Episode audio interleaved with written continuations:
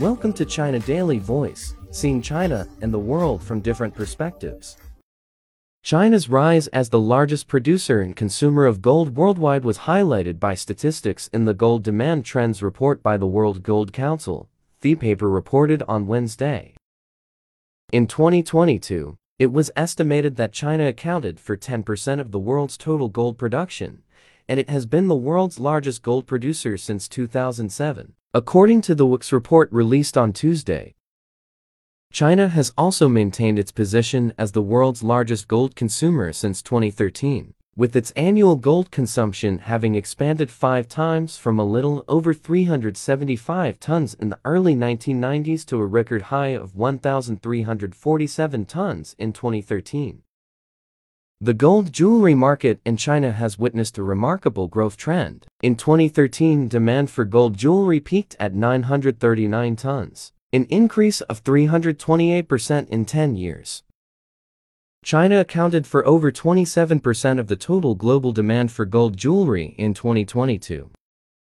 China's gold consumption demand has averaged around 945 tons annually over the past decade, a 30% share of the global total, indicating that it has become a key part of the global market.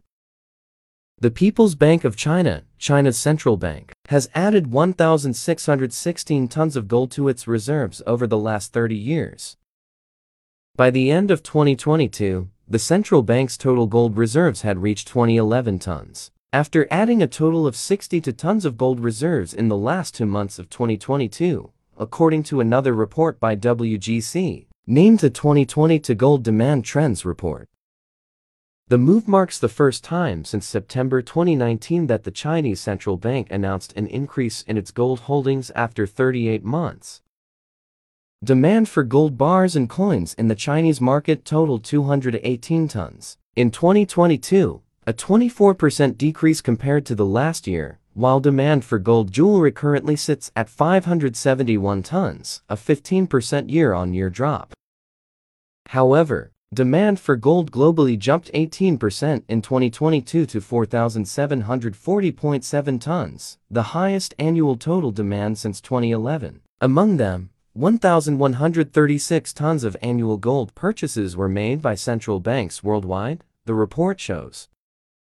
The decline in Chinese gold demand was only a temporary result of certain conditions and is set to rebound soon, said Louise Street, a senior markets analyst of the World Gold Council.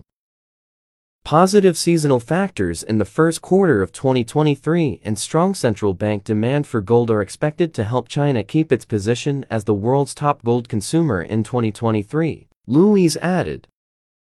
China's demand for gold jewelry, bars, and coins is expected to bounce back in 2023 as the Chinese economy is set to recover following the optimization of the pandemic policy coupled with the likely consequent rise in disposable income of Chinese households said Wang Lixin, regional CEO of the WGC.